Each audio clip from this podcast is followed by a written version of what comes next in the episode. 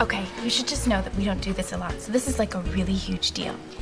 We want to invite you to have lunch with us every day for the rest of the week. Oh, it's okay. Coolness. So we'll see you tomorrow. On Wednesdays, we wear pink.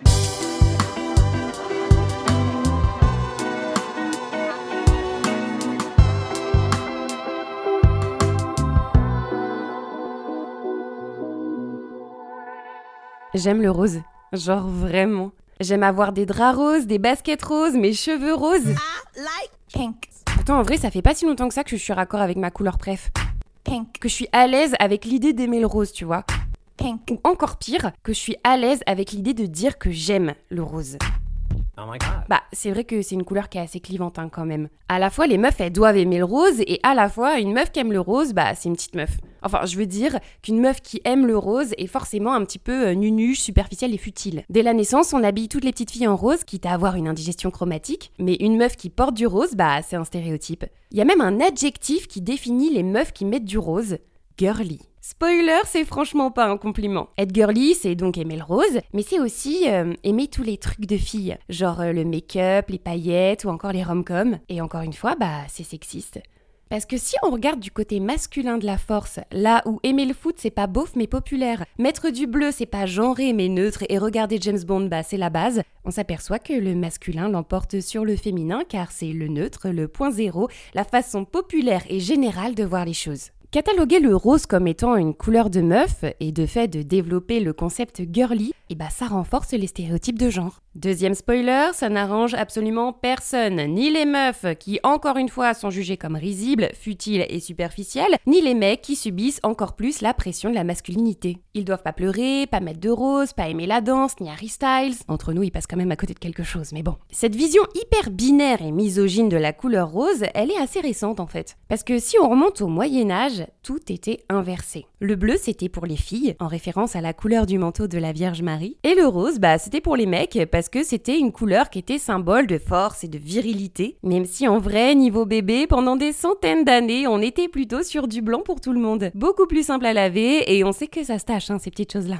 Bref, la première meuf à mettre du rose, c'est Madame de Pompadour, la maîtresse du roi Soleil. Elle adorait cette couleur, elle était influente, donc elle faisait bien ce qu'elle voulait. Résultat, le rose lilas devient le rose Pompadour, et toute la cour file chez la modiste pour choper cette couleur. Bon, je présente ça comme ça, mais c'est pas une révolution non plus dans les garde-robes. Elle arrive, la révolution, mais un petit peu plus tard, en 1980. À cette époque, les fringues, supportaient beaucoup plus les lavages, les classes populaires ont eu beaucoup plus accès à la mode parce que les prix devenaient de plus en plus accessibles, mais le truc qui va twister définitivement les placards, c'est l'arrivée de l'échographie fétale. D'un coup, on pouvait savoir si c'était un petit mec ou une petite meuf qui allait popper dans 9 mois. Alors là, le market a vu la thune à se faire avec cette histoire et c'était parti. Parce que bon, euh, rien que moi, quand je vais visiter un appart, je suis capable de faire un braquage chez la redoute alors que j'ai pas encore déposé mon dossier. Donc imagine les parents qui savent qu'ils vont avoir un bébé. Je serais LE, je passerai ma vie enceinte jusqu'au cou à lui acheter des trucs. Plein de trucs. Et ce qui est assez drôle avec la couleur rose, c'est qu'à la fois, c'est la couleur la moins aimée des Françaises et Français.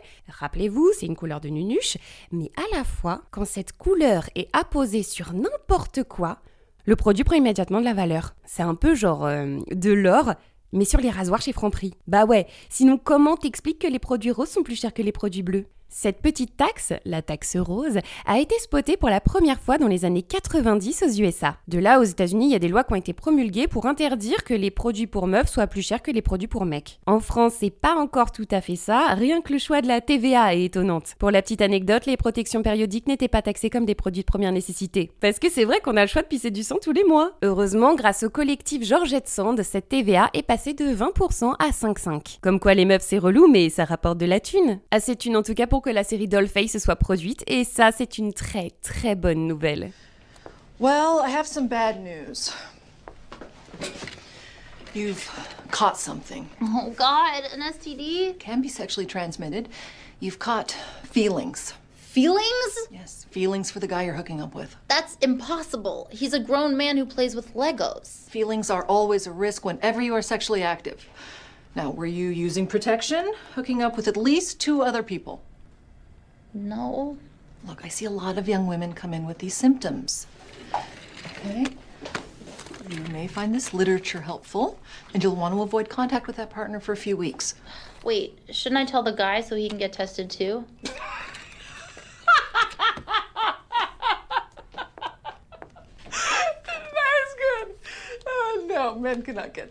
On est sur du girly, du féminisme, de l'humour, une série à regarder de toute urgence que t'aies un vagin ou un pénis. On commence sur une scène de rupture. Jules se fait larguer par son mec dans une voiture au bord de la route. On sent tout de suite que le mec c'est pas une grande perte. Jules se retrouve donc toute seule avec son chagrin et c'est le début de Dollface. Elle qui avait toujours fait passer sa relation avant ses amis, elle essaye aujourd'hui de renouer avec elle, elle se rend compte de la force de la sororité, du besoin de s'aimer soi-même et de tout ce qu'elle est capable d'accomplir. Cette série, c'est un petit bonbon de bonne humeur où les personnages sont complètement barrés. Au premier coup d'œil, franchement, on se dit que tous c'est des stéréotypes, puis tu creuses un petit peu et pas du tout. Dans cette série, les personnages féminins sont nuancés. Elles ont un vrai but et surtout, elles existent sans les mecs. Dollface, c'est drôle, très drôle. Deux saisons de 20 épisodes à binger dès que possible.